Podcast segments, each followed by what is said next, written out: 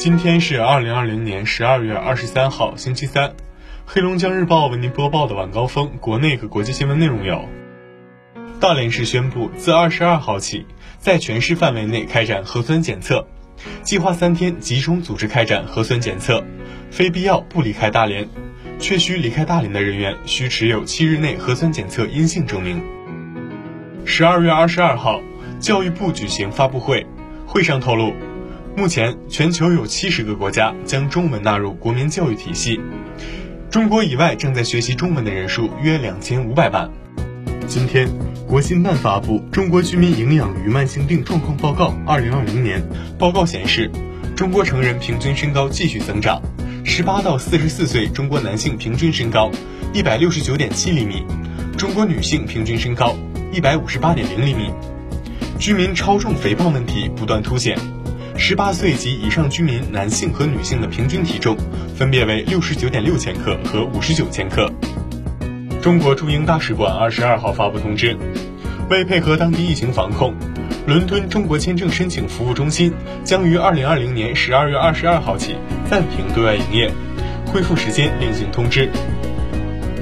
川航暂停承运英国始发经第三国中转赴中国旅客，别错过。二零二一年第一场流星雨，你期待吗？据悉，母体为小行星二零零三 EH 一的象限一座流星雨，将在一月三号二十二点三十分迎来极大期。象限一座流星雨是北半球三大流星雨的第一场，常出现明亮的火流星，观测时可选择背向月球。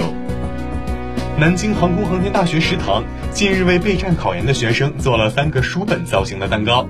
写满老师们准备的知识点。老师说，希望学生把知识吃进肚子里，踏踏实实去考试。有学生表示，吃完就稳了。考研倒数三天，各地考研学子日夜奋战，做最后的冲刺。加油，考研人！祝福你们都能顺利上岸。中奖五百听等于五百毫升。崂山啤酒的解释把网友弄晕了。三元换购五百听，崂山啤酒开始回应称。五百听是指五百毫升。十二月二十一号又回应将奖励消费者五百听，引发热议。二十二号，崂山啤酒再回应中奖五百听事件，承认工作不严谨，印刷错误。日前，重庆沙坪坝有市民报警称，发现一名八十八岁迷路老人。老人称跟老婆因琐事吵架，加上三十年来工资卡都被老婆管着，一时委屈便离家出走。看到老人委屈的模样，民警用亲身经历安慰老人。十几年来，他也是将工资卡交给妻子。随后，民警联系上老人家人，将老人送到儿子家。中非部分地区发生武装交火，中国私营矿企被抢，数百中国公民撤出。中国驻中非大使馆再次提醒，在中非中国机构和公民密切关注当地安全形势，务必加强防范。在班级地区，公民尽量避免外出，远离人群聚集现场；在驻地储备必备生活物资和应急物资。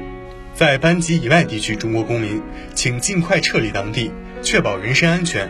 如遇武装抢劫等紧急情况，务必保持冷静，生命安全第一，及时报警，并联系中国驻中非大使馆寻求领事保护。日前，智利的南极基地爆发疫情，三十六人感染新冠病毒。智利陆军机构说，现在基地已经彻底消毒，新冠疫情抵达了曾被誉为世界上最安全的地方——南极。自此，新冠病毒已席卷世界七大洲。专家表示，因为南极气温低，病毒很可能生存下来，随时释放出来祸害人类，应对附近企鹅做核酸检测。离震惊国际社会的英国货车藏尸案案发已过去近十四个月了。当地时间二零二零年十二月二十一号。该案两名嫌疑人各被判三十九项过失杀人罪。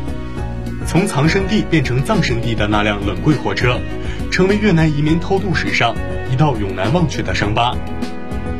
近日，国际乒联执行委员会宣布，鉴于近期韩国及全球疫情形势恶化，国际乒联执行委员会与各洲际协会代表一同决定，取消韩国二零二零年团体世乒赛。二零二零二一赛季。英超第十四轮一场焦点战在斯坦福桥球场展开争夺，切尔西主场三比零完胜西汉姆，蒂亚戈席尔瓦进球。亚伯拉罕梅开二度，切尔西终结连败，紧逼前四。今天的黑龙江日报晚高峰，国内和国际新闻就是这些。编辑杨欣欣，我是程奇，感谢收听。